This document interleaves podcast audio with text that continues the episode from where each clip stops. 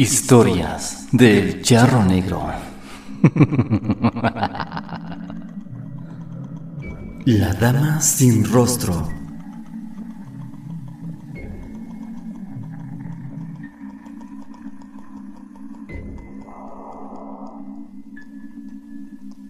Carlos es un profesor de primaria que se vio en la necesidad de trabajar medio tiempo como chofer de un taxi para poder solventar sus gastos. Este día cumple ya un año en este servicio e invita a su gran amigo Ricardo a tomar una cerveza para festejar. ¿Qué tal, mi estimado? ¿Cómo vas con los servicios? ¿Qué onda, Carlitos? Pues hoy sí ha estado movido, hermano. Sí, también he tenido varios servicios. Oye, ¿qué te parece si cuando terminemos vamos a tomarnos una cerveza? ¿Qué? ¿Por mi cumple? ¿Tu cumple?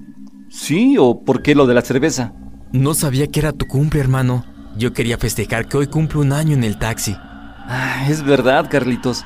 Hoy hace un año que le entraste a chambear en el taxi. Pues vamos a festejar las dos cosas, ¿no crees?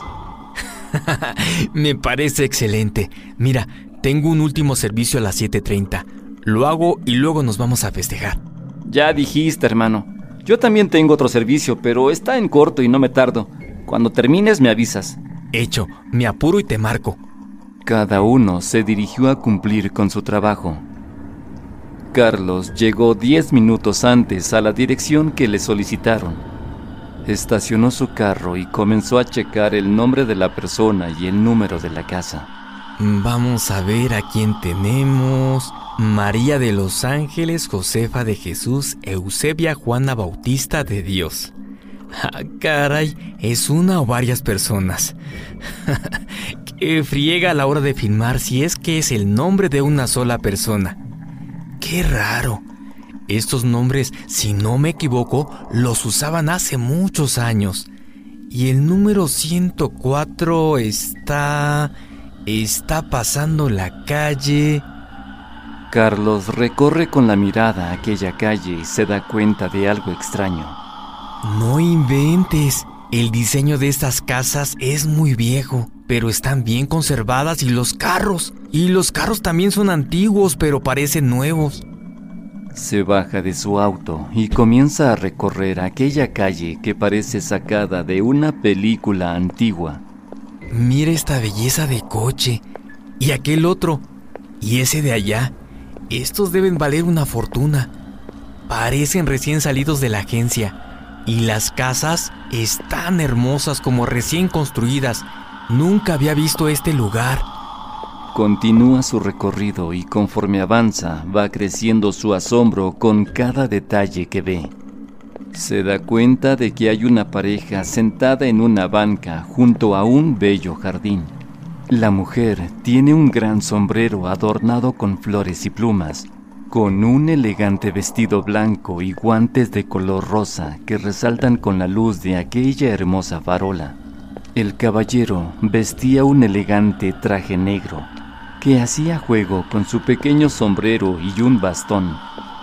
Parecían una pareja de los años 20. Carlos trató de ponerse a la altura de la situación y como si también trajera puesto un sombrero, inclinó levemente la cabeza y con un ademán de su mano simuló tomar su sombrero y saludó. Buenas noches, caballero. ¿Señorita? La pareja hizo lo propio y respondieron al saludo asintiendo con la cabeza. En ese momento, una voz de mujer pronunció su nombre. Carlos. Él sintió un fuerte escalofrío al escuchar aquella voz que sonó como si tuviera eco, e inmediatamente se regresó. Al ir acercándose, se dio cuenta de que aquella mujer también tenía una elegante vestimenta antigua, con un gran sombrero y un velo negro que le cubría completamente el rostro.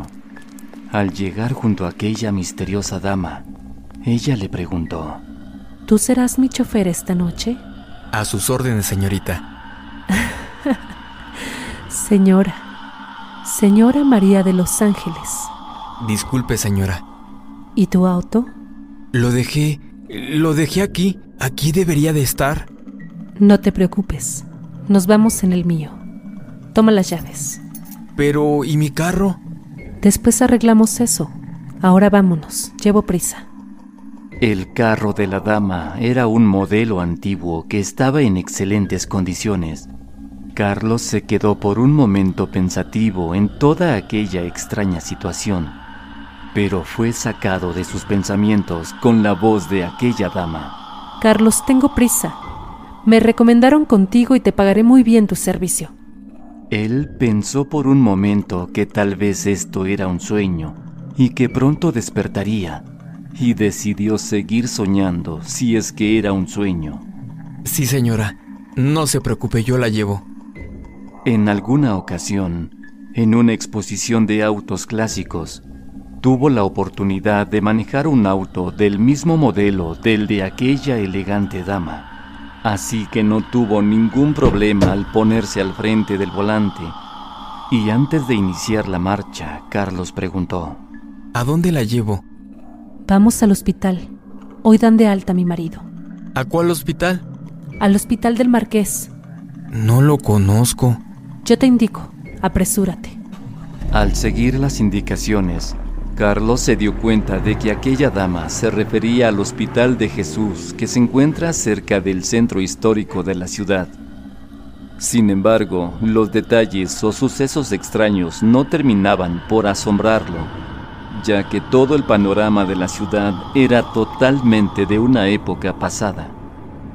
Al ir conduciendo y mirar por el retrovisor, se dio cuenta de algo que lo dejó mudo de terror. Cuando alguna luz iluminaba el velo que le cubría la cara a aquella dama, no se le veían ni ojos, ni nariz, ni boca. Carlos empezó a hiperventilar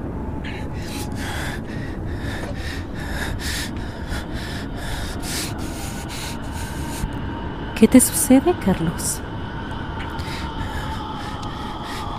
No, no me siento muy bien. ¿Por qué, Carlitos? ¿Viste algo que te asustó? Todo esto es muy extraño. Usted con esa ropa y ese sombrero, este carro, todo, todo es muy extraño.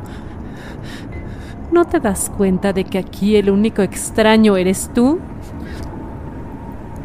¿Yo? Sí, Carlos. Tú.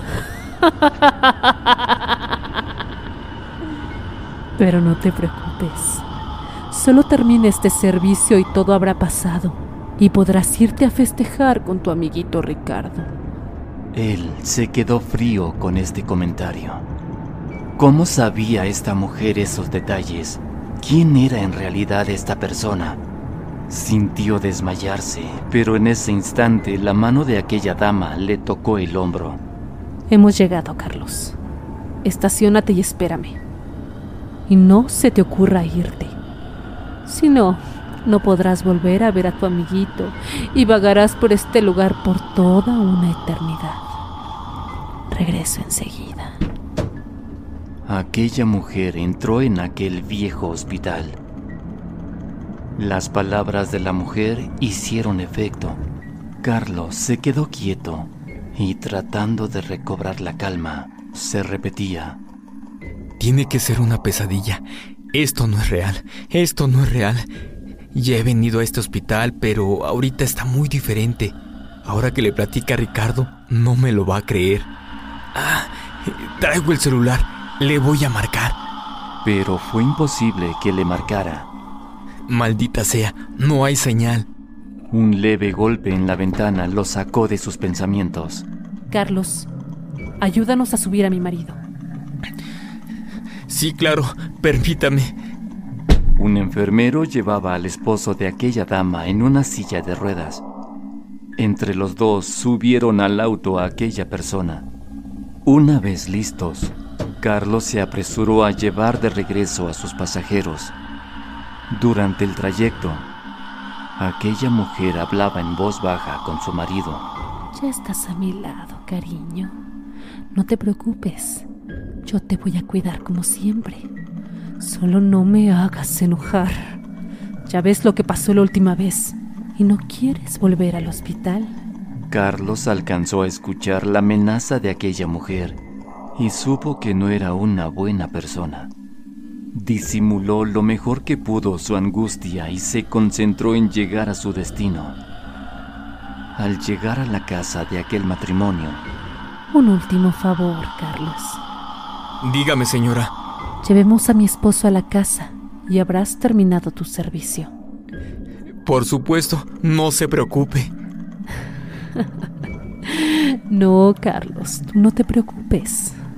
Carlos se apresuró a desplegar la silla de ruedas y acomodarla para subir al paciente.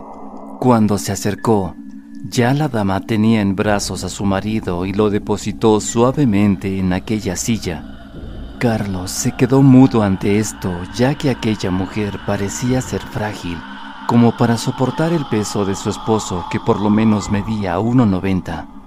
Tratando de no perder el aplomo, dirigió la silla de ruedas al interior de aquella elegante casa. Al entrar, los detalles y lujos asombraron aún más al pobre taxista que sudaba y comenzaba de nuevo a hiperventilarse. Y de nuevo la voz de María de los Ángeles lo hicieron reaccionar. Deja aquí a mi marido. ¿Aquí, señora? Sí, Carlos, aquí déjanos. Yo me encargo de él. Aquí tienes tu paga y por tu carro no te preocupes. En este momento ya debe estar donde lo habías dejado. Recibió de aquella mujer varios centenarios de oro.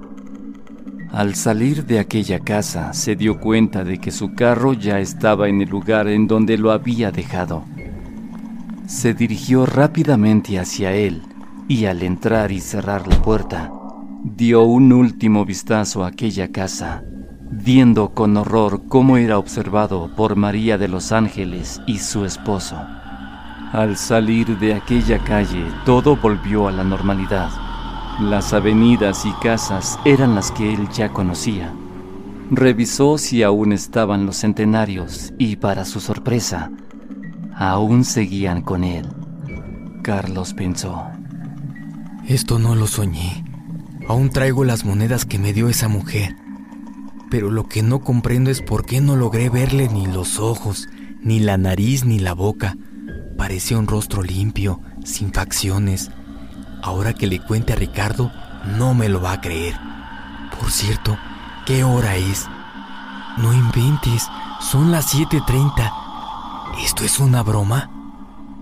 En ese momento sonó su celular.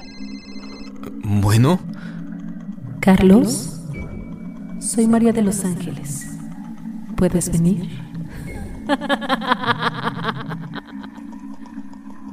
Colgó inmediatamente y después de unos instantes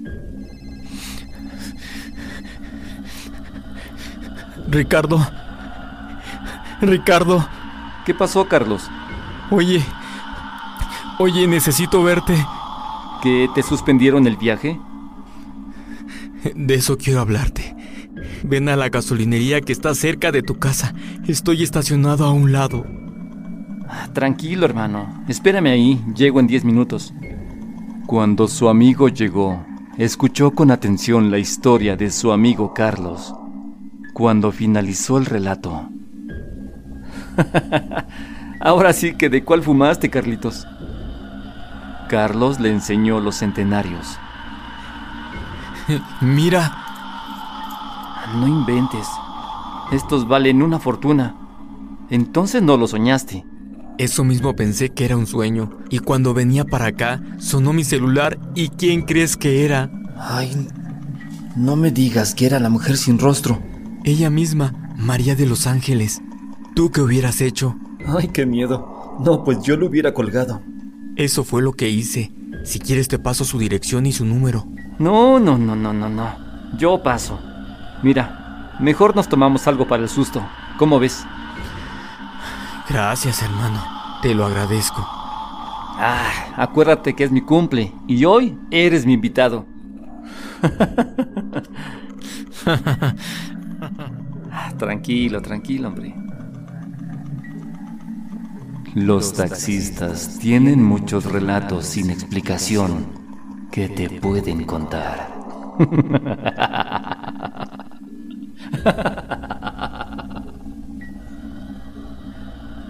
Estas son las historias del charro negro.